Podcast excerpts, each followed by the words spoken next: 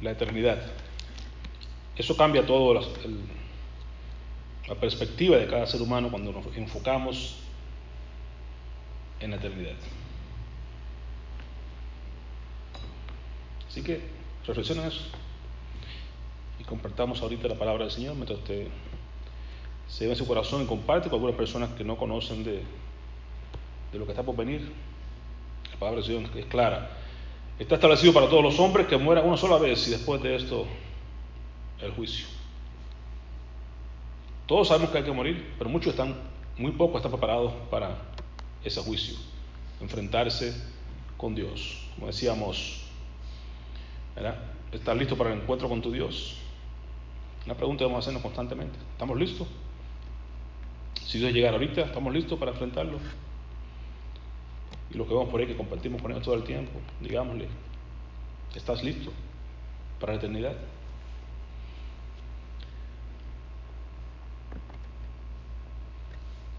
Queremos compartir con ustedes hoy la, la palabra del Señor.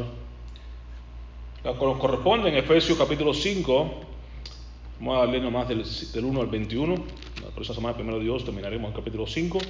Pero quiero que usted entienda que esto, este versículo fundamental que vamos a estar viendo en el, en el centro de, esta, de este capítulo nos va a mostrar, nos va a servir, sirve como un balance, un equilibrio de todo el capítulo 5. Y yo quiero que usted entienda que hasta aquí usted ha llegado conociendo todas las bendiciones que Dios nos ha dejado, nos ha plantado en lugares celestiales, nos ha elegido, nos ha escogido, nos ha adoptado, nos ha sellado, nos ha dado tantas bendiciones y nos recuerda constantemente quiénes éramos y quiénes somos ahorita en Cristo. Pero ahora te quiero decir y darte este día la esencia de cuál es el motor que impulsa la vida cristiana. ¿Cómo tú puedes vivir una vida cristiana de victoria? Una vida cristiana que valga la pena, una vida que pueda hacer, hacer la diferencia en cualquier lugar, en cualquier sitio que te encuentres es cuando tú descubres la verdadera esencia de la vida cristiana. Dios te pide y nos pide a nosotros hacer cosas, hacer morir lo terrenal en nosotros, a vestirnos del nuevo hombre y hacer cosas que parecerían difíciles de hacer, pero cuando nos damos cuenta que Dios nos ha dejado también la capacidad de cómo hacerlo, entonces no hay excusas.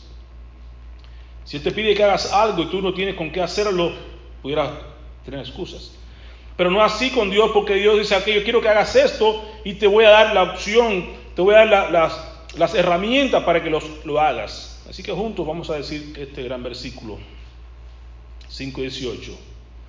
Hay un no y un sí. El equilibrio de Dios siempre nos da las dos partes, no nos deja sin equilibrio. Amén.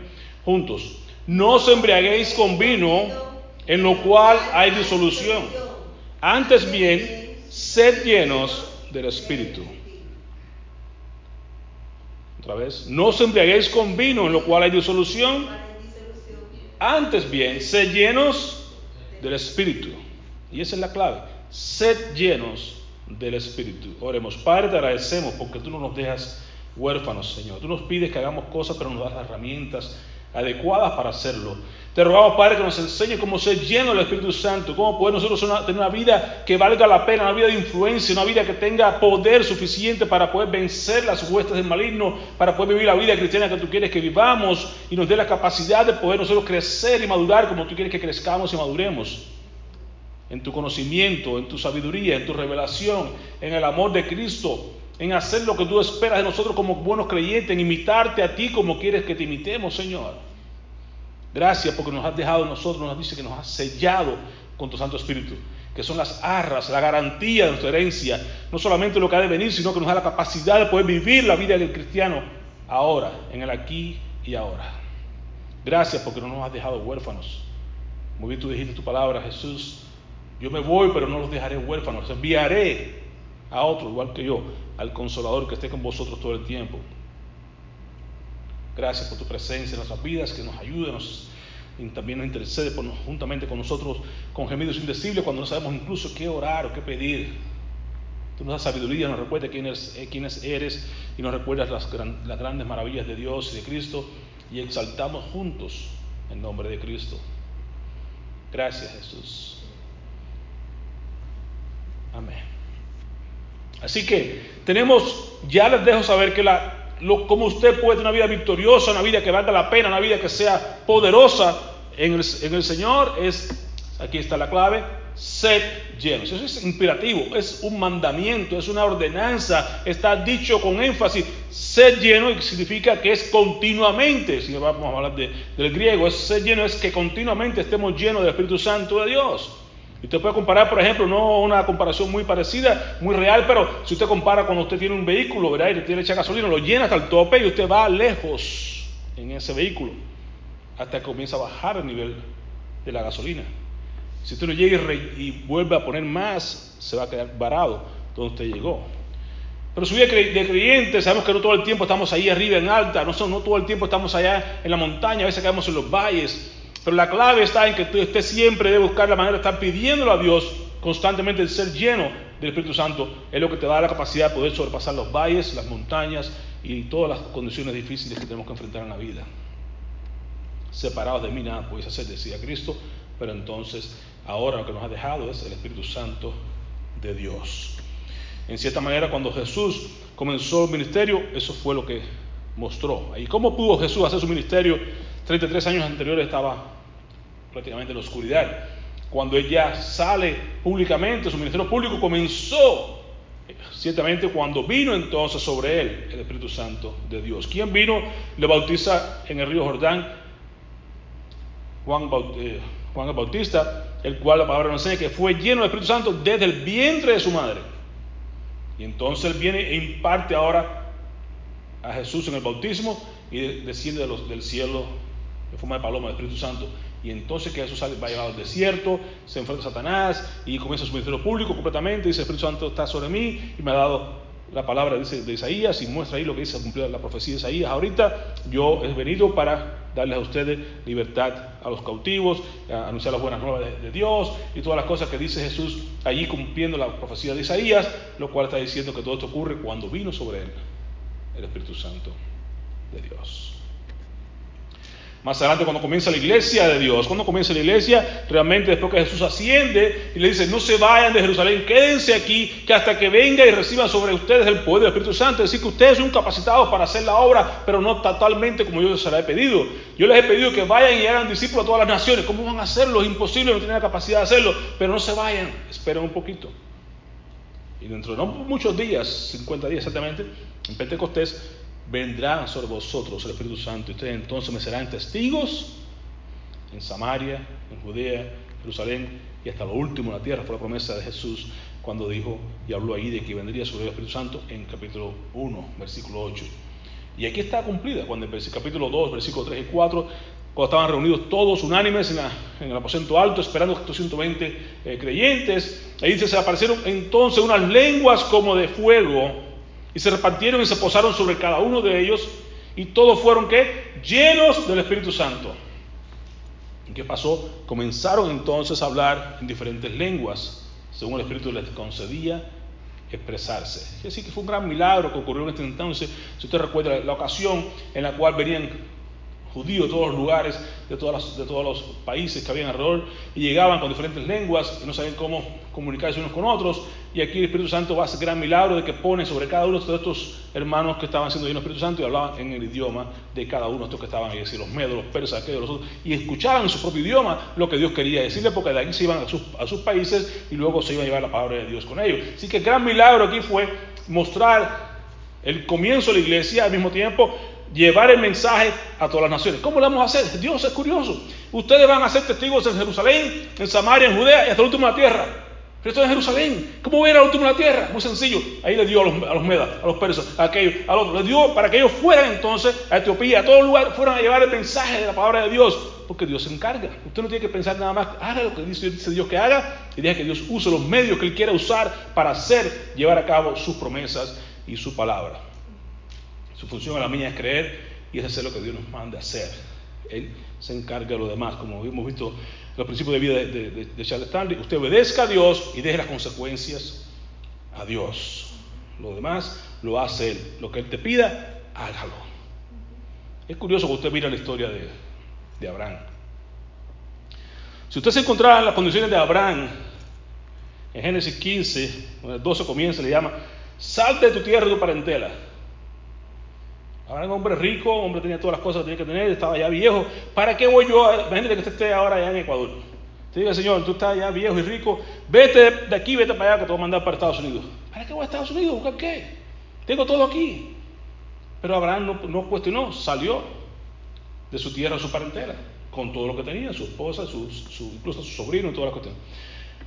Y en Génesis 15 se le aparece Dios otra vez y le dice, ¿sabes qué? Abraham, yo soy tu galardón. Yo soy lo que te hace falta, nada más que eso. Voy a hacerte una gran nación.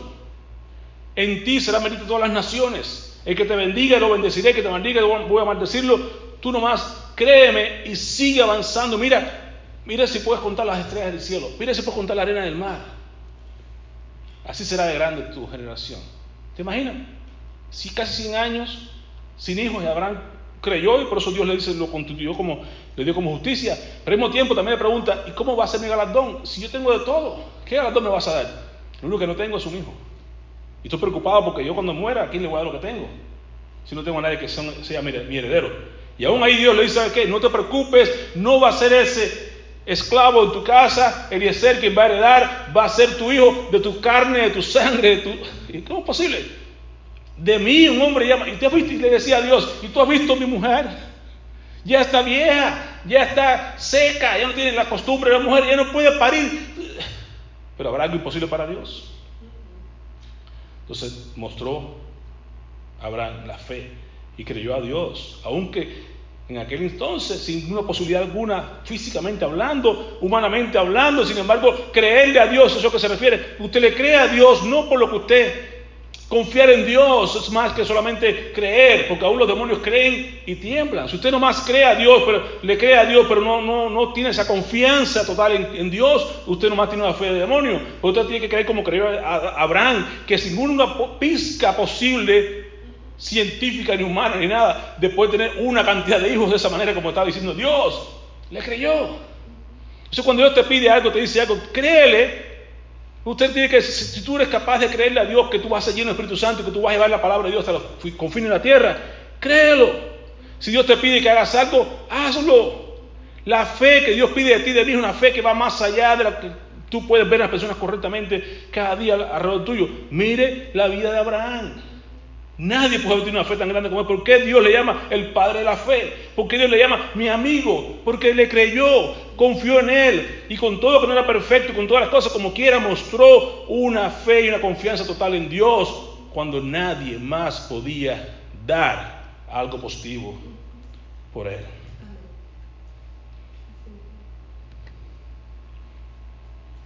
Aquí nos pide el Señor en capítulo 5 que caminemos, que imitemos a Dios, que imitemos a Abraham, que imitemos a los grandes héroes de la fe. ese Hebreo capítulo 11, los grandes hombres de la fe, comenzando desde Abraham y, Moisés y Noé y todos los demás que están ahí. es tremendo. Tenemos muchísimos, no es que te diga, bueno, vamos a invitar a Dios y Dios es Dios, pero nos ha dejado hombres como tú y como yo, con defectos, con virtudes, con todo, y que fueron hombres gigantes, héroes de la fe, creyeron a Dios, imitaron a Dios, sirvieron a Dios, siguieron. Tú puedes hacerlo también, yo también puedo hacerlo. Por eso Pablo acá con tremenda tranquilidad dice, ¿sabe qué? Sed pues imitadores de Dios, como hijos amados, porque ¿sabes qué? Si tú no imitas a Dios, ¿qué estás imitando? Hay dos personas más que te puedes imitar, o imitas a Dios o imitas al diablo, dos, dos más, no, hay más opciones. Eso lo que te pide Dios, que pide aquí Pablo, es que tú y yo seamos capaces de imitar a Dios.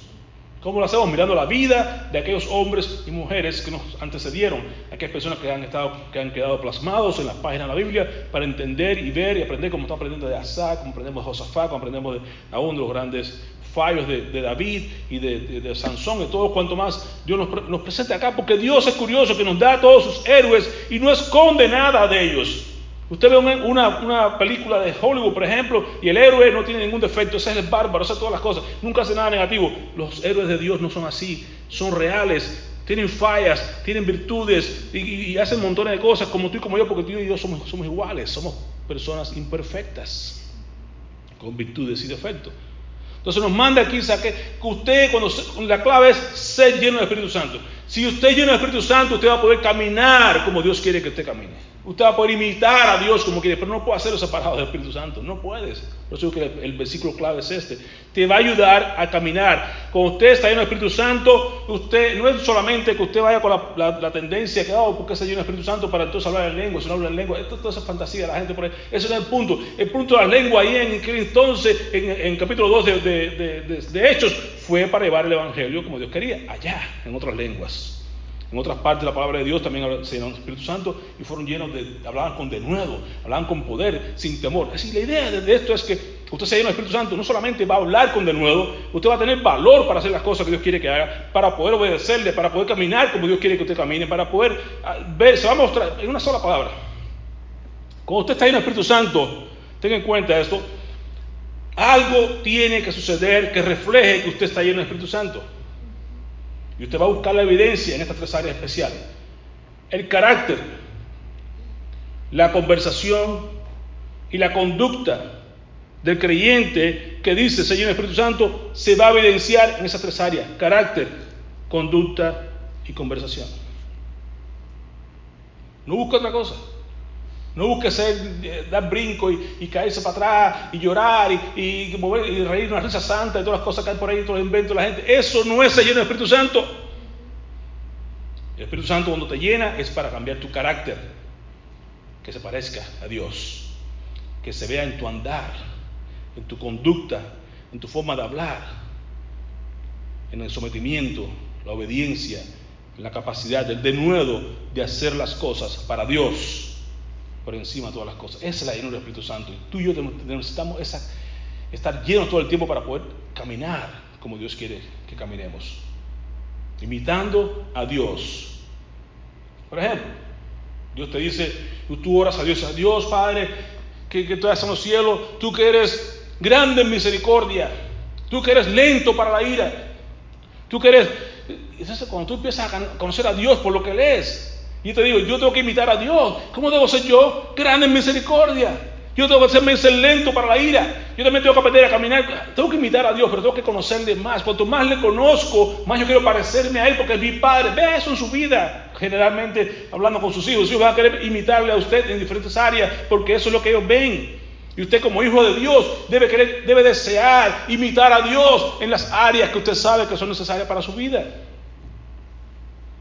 De aquel dicho que se, usó mucho tiempo, ¿qué haría Jesús? Sencillamente, ¿qué, hace, ¿qué haría Jesús? Mire la vida de Jesús. ¿Qué hacía Jesús?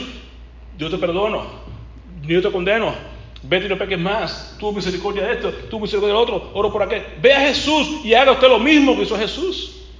Quiere imitar a Dios, vea cómo es Dios, cómo es su carácter. Dios es fiel, Dios es bueno, Dios es misericordioso. Y haga, imite a Dios en cada una de esas áreas. Y su vida será entonces una vida que imite y que refleje el carácter de Dios. ¿Cómo lo hacemos? Siendo llenos del Espíritu Santo, seremos capaces de imitar a nuestro Dios. Podemos andar luego en amor, dice Pablo, otra cosa nos pide que andemos en amor. Como también, esto es interesante porque dice, como también Cristo nos amó y se entregó a sí mismo por nosotros, ofrenda y sacrificio a Dios en olor fragante. Pero tu vida y la mía para Dios, que Dios pueda, como un sacrificio, pero podrá Dios en su nariz, cuando Dios, hablando desde el punto de vista, uh, sabemos que Dios es espíritu, pero cuando hablamos de ponemos a Dios manos, ponemos a Dios narices, ponemos a Dios pies, podemos hacer todas las cosas como para que se parezca humanamente a nosotros. Decimos, respirará Dios una olor fragante de nosotros cuando caminamos, cuando hacemos, cuando nos comportamos correctamente, cuando dirá Dios, me complazco, ahí, está, ahí va mi hijo, me complazco con lo que está haciendo. O sencillamente Dios, como dice, te vomitará de, su boca. ¿Cómo es tu, tu, vida delante de Dios? ¿Cómo es mi vida delante de Dios? ¿Es un olor fragante, un sacrificio que Dios se agrada o es algo que Dios aborrece? Cuando andamos en amor, Dios se agrada. Cuando hay esa cantidad de cosas que sabemos que existen en las iglesias, ¿verdad? esas pugnas y esas luchas y esas eh, discordias y esas dificultades entre hermanos, ¿Se agradará Dios con eso? Yo no creo que Dios se agrade con una iglesia, lo decía claramente allá en Apocalipsis. Tengo contra ti que te has dejado el primer amor. No hay amor en ustedes. Podrán hacer muchas obras, podrán hacer muchas cosas, podrán estar llenos de iglesia, pero no hay amor. Dios quiere que tengamos amor, porque eso es lo que Él es. Dios es amor. Tenemos que andar en amor. Entonces la idea es aquí, más que todo, es que usted entienda esta gran ley que hemos hablado otras veces, la ley de platino. Ya no solamente la ley de, de oro, más bien que, decimos que haga con los demás que quiere que hagan contigo, sino que aquí dice la clave para que tú ames y andes en amor es amar como Cristo nos amó. Perdonar como Dios nos perdonó en Cristo.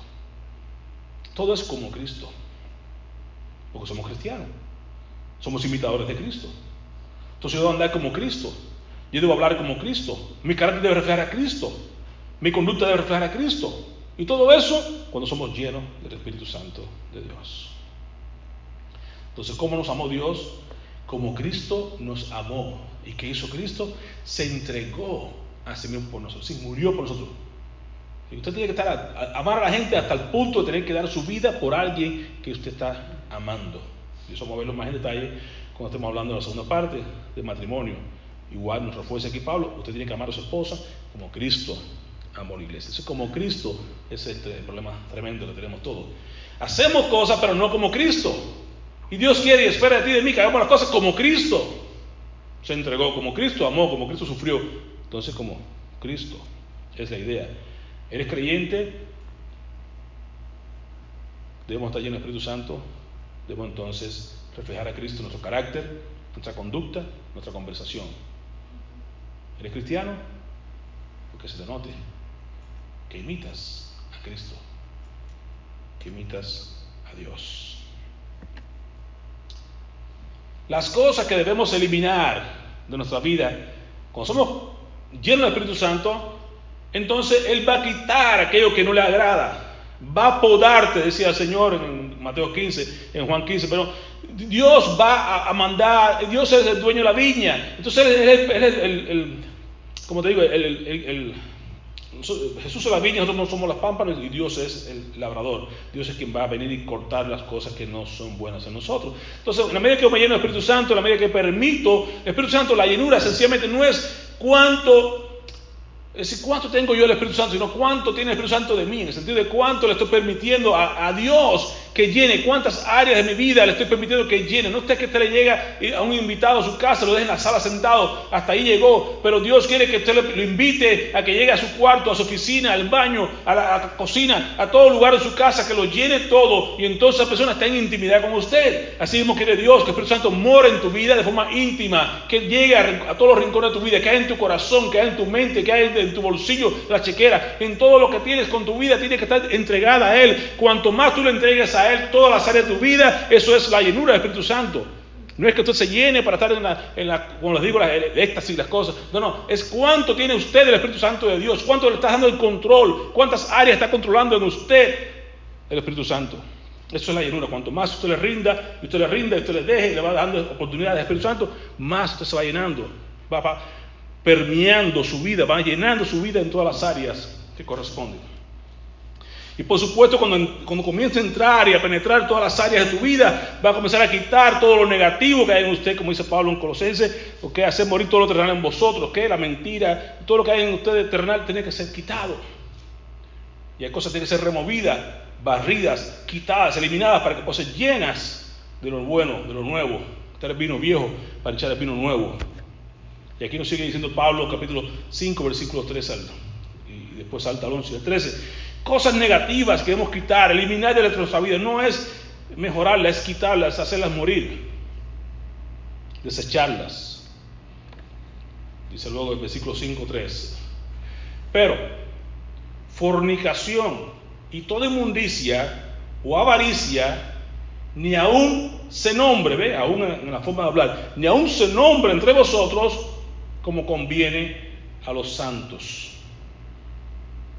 somos santos, somos hijos de Dios, andamos caminando con Él, eh, estamos imitándole. Entonces tenemos que quitar de nuestra vida toda fornicación, toda inmundicia y avaricia. Sigue diciendo el versículo 4, ni palabras deshonestas, como hablamos, ni necedades, ni truanería, ni inventos y que, sacar ventaja, que no convienen, sino antes bien acciones de gracia. Sed agradecidos. Orar sin cesar. Estar siempre gozosos. Son las instrucciones que nos dejó nuestra Tesalonicenses. Salta el versículo 11, dice, y no participéis en las obras sin fruto, obras infructuosas de las tinieblas. ¿Ve? No participe en la oscuridad, más bien reprenda. Porque vergonzoso es aún hablar de lo que hacen ellos en secreto. No participe, ni siquiera comente sobre eso, ni hable de esas cosas, no, nada. Reprenda las obras de las tinieblas que sabemos que son, no son de Dios, son del diablo. Mas todas las cosas, pues aquí está el problema, porque todas las cosas cuando sean puestas en evidencia por la luz, son hechas manifiestas. ¿Por qué? Porque la luz es lo que manifiesta todo. Cuando usted llega a un lugar donde están hablando malas palabras, haciendo chistes de doble sentido, lo que sea, usted llega de momento y la gente conoce usted es creyente y se nota su carácter en su forma de, pensar y de, actuar y, en su forma de, su conducta, la gente se da cuenta y se disipa la oscuridad porque llegó la luz. Y eso somos llamados nosotros a ser luz en medio de las tinieblas, alumbrar como lumbreras en medio de una generación maligna y perversa.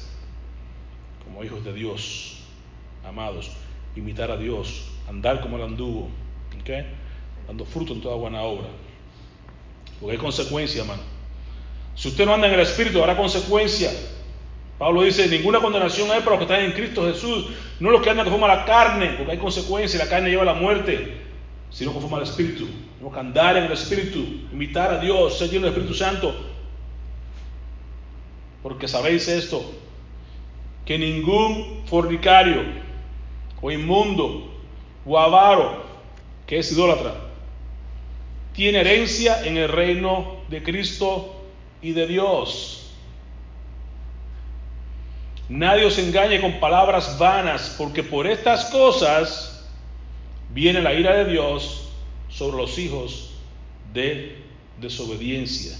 Por eso nos recuerda otra vez, no seáis pues partícipes con ellos, no te des arrastrar con estas personas fornicarios, inmundos y avaros, porque no tienen herencia contigo, no comparten contigo, te van a hacer caer, no compartes con ellos, va a traer ira sobre tu vida por desobediencia, no participéis con ellos, sino sed llenos del Espíritu Santo.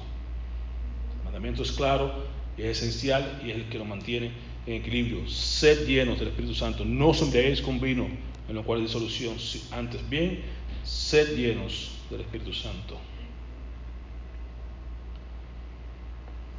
Poquito más acerca de la nueva vida en Cristo. Hemos visto el capítulo 4 las cosas bellas de cómo andar en Cristo, de cómo despojarnos del viejo hombre, de cómo vestirnos de nuevo, de cómo usar correctamente la palabra de verdad, de no palabras corrompidas sacar nuestra boca, de no dar lugar al diablo, de no, de no irritarnos, de, de, ser buenos, de ser benignos y misericordiosos. Todo lo que miramos la vez pasada acerca de la nueva vida en Cristo.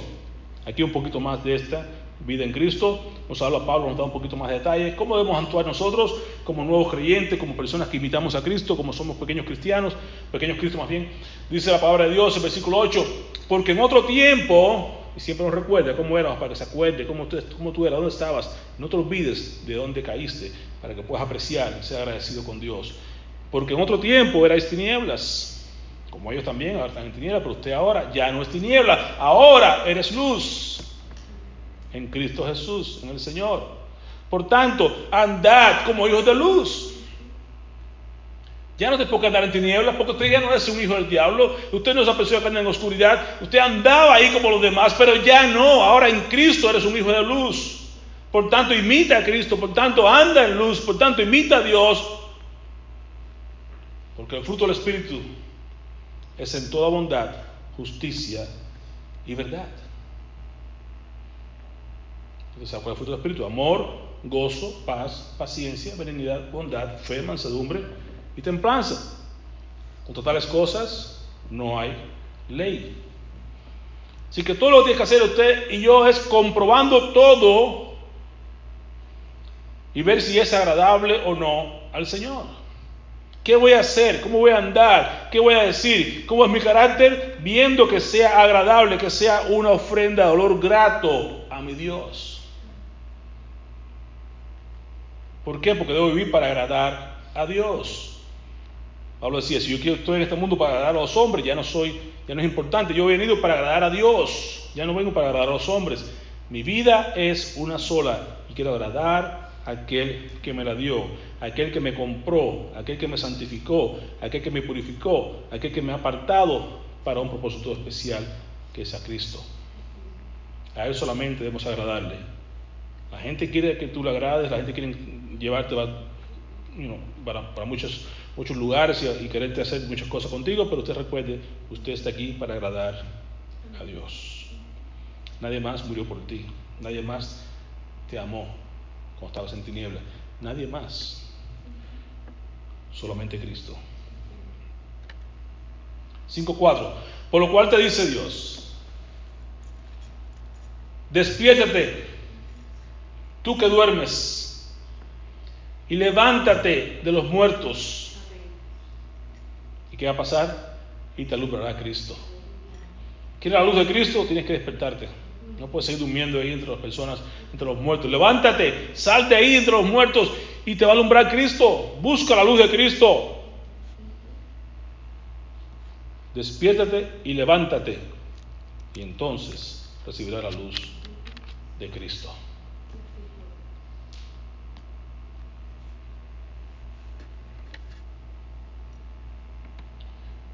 Entonces, ¿cómo se va a manifestar esto en ti, en mí, cuando estemos caminando con Cristo en la luz?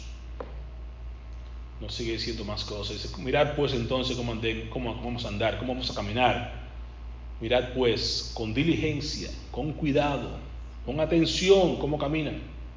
¿A dónde vas? Cuidado mis piecitos, ¿a dónde van? ¿Eh? Porque su padre no se los ve.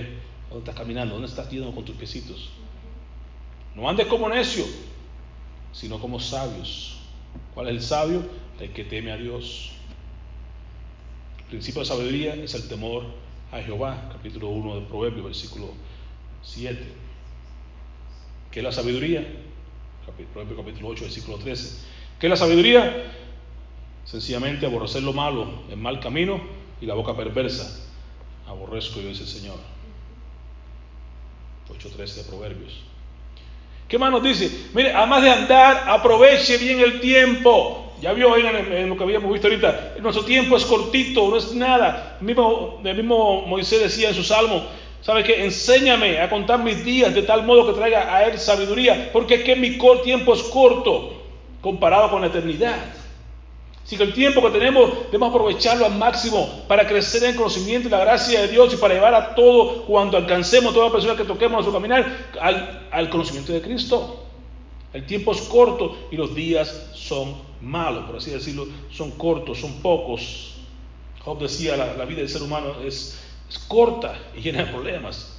Usted lo sabe, lo, ha experimentado en su vida diaria. Es corta y llena de problemas, pero debemos aprovechar el tiempo. ¿Por qué? Porque lo único que usted hace en este mundo que sea útil para la eternidad es útil. Lo demás se pierde. Todo lo demás es madera, hojarasca, es heno, se va a quemar, no va a quedar. Usted piense que usted lo que usted haga todos los días, haga algo para la eternidad. Háblele a alguien de Cristo, denle una palabra de aliento a alguien, visite a un enfermo, a un encarcelado, toque la, vida de alguien que en necesidad, haga algo para la eternidad, porque lo que usted haga ahorita, ahora, usted no puede hacer nada en cuanto a llevarse con usted nada hacia el cielo, pero usted puede enviarlo. ¿Cómo usted lo envía? ¿Cómo usted manda a hacer tesoros en el cielo? Como usted invierte para la eternidad en personas acá en la tierra como hemos visto ahorita, lo que tú hiciste por alguno de estos más chiquitos, pequeñitos, a mí me lo hiciste.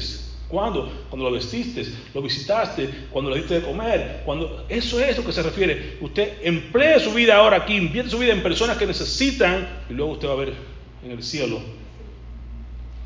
Y decir, wow, no, pensé que esto iba a afectar. Sí afecta, lo que usted haga aquí en la tierra se va a reflejar en el cielo cuando usted llegue.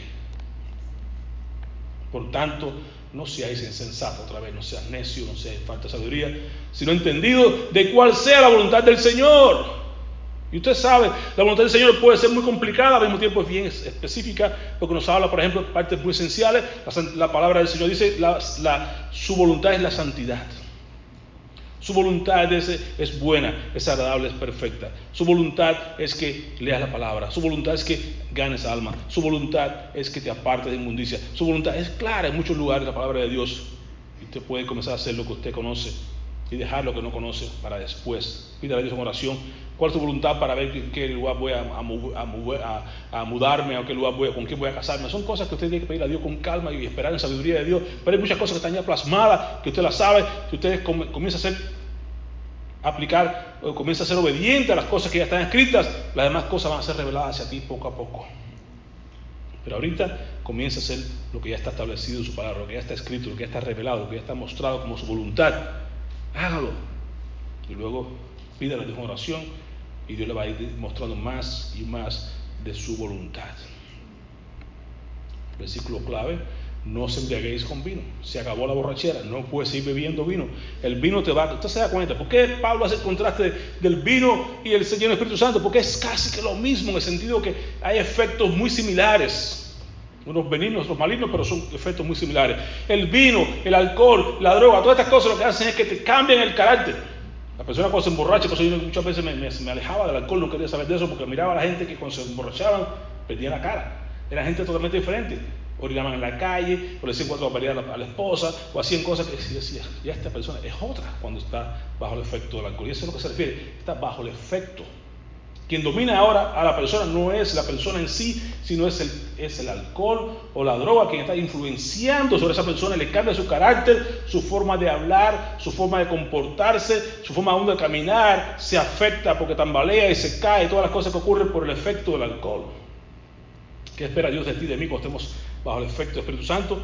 Tu carácter cambia, es un carácter como el de Dios. Caminar como el de Dios, que hable las cosas de Dios, que tú te expreses diferente. Eso es lo que busca. En ese sentido que se compara, que esté bajo el control. Quien te domine a ti sea el Espíritu Santo, no el que tú quieras hacer en tu carne algo, sino que el Espíritu Santo sea quien te domine y que se, se demuestre y se refleje en ti y a través de ti la plenitud del Espíritu Santo de Dios. Controlado por el Espíritu Santo no controlado por las sustancias, no controlado por otras cosas, por, por aún por el carácter antiguo, por amargura y por cosas, no, controlado por el Espíritu Santo, que es quien pone en ti un, amor, una misericordia y, comportarte correctamente como Dios quiere que te comportes, imitando a Dios en todo, usando el tiempo sabiamente y más, nos sigue diciendo más adelante, aquí como, como la respuesta a la, a la llenura del Espíritu Santo. ¿Qué es estar lleno del Espíritu Santo? O cómo se muestra, como le decía ahorita, es en cambios en su carácter, cambios en su conducta y cambios en su caminar, en su conversación. ¿Cómo se refleja esto?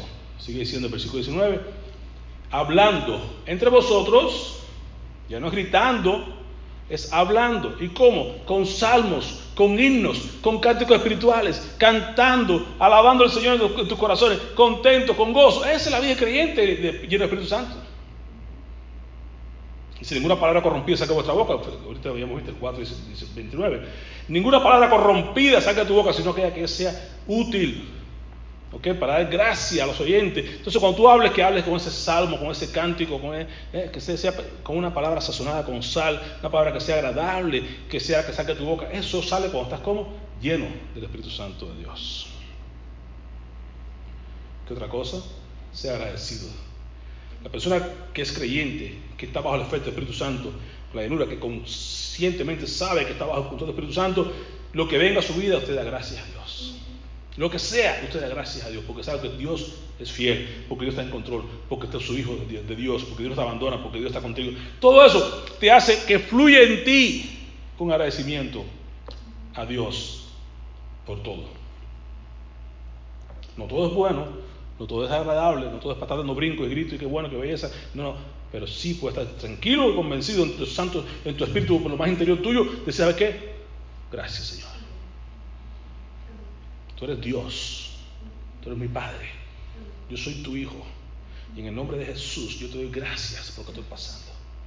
Cualquiera que sea lo que sea que venga a su vida, lo primero que estoy hacer en su vida es gracias, Señor. No lo entiendo, no sé lo que pero gracias, Señor. ¿Cómo va a resolverlo? No lo sé, pero gracias, Señor. Me dirás después, me ayudarás, me mostrarás, lo que sea, pero ahorita, por lo pronto, gracias. Y eso requiere estar lleno del Espíritu Santo. ¿Por qué va a pasar con tu vida cuando te llegue una mala noticia? Si tú vas a gritar y vas a brincar y vas a maldecir y vas a hacer cuantas cosas, porque estás en la carne. Pero cuando estás en el espíritu, lo que llega a tu vida, tú dices, gracias, papá. Gracias. No lo entiendo, pero gracias. No sé cómo lo voy a hacer, pero gracias. No sé cómo, cómo voy a salir de esto, ni por qué vino mi vida, ni que nada. No quiero saber de nada, solamente gracias, Señor.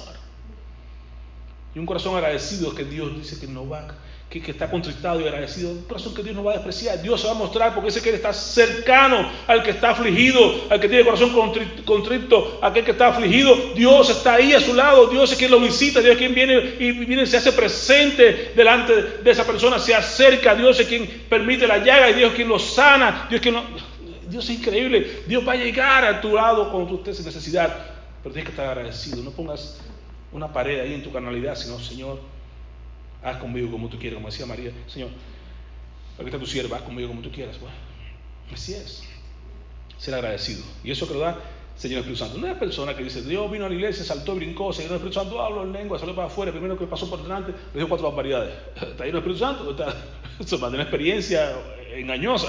Entonces tiene que decir que lo que venga a tu vida, agradecido. Y hablando correctamente, agradeciendo a Dios y por último, sometiéndonos, siendo obedientes unos a otros en el temor de Dios. Nadie puede someterse a otro, porque la naturaleza humana es el orgullo, es la carnalidad, es el yo superior a los demás. que, no, no, aquí te habla de la humildad de ser, de someternos. ¿Y quién se somete a uno a otro si no es?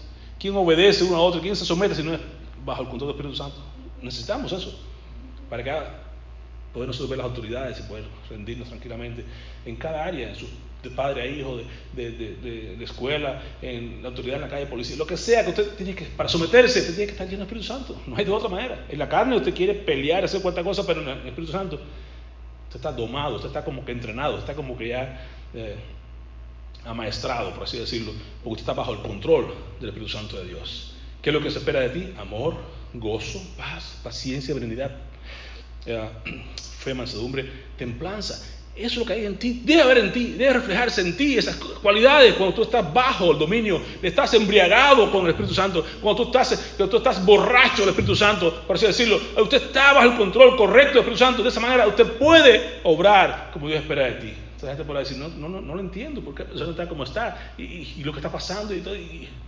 porque estás cubierto, estás vendido al Espíritu Santo, estás completamente entregado al Espíritu Santo, estás, estás completamente saturado, que es la llenura, saturado del Espíritu Santo, en el sentido que todas las áreas de tu vida están plenamente llenas, tu corazón, tus pensamientos, tus acciones, tu, bolsillo, todo está entregado al Espíritu Santo, todo es de Él, porque Él lo compró y a Él le pertenece. Por tanto, ¿quiénes somos tú y yo para rendirnos, para, no, para resistirnos a ser obedientes a Dios?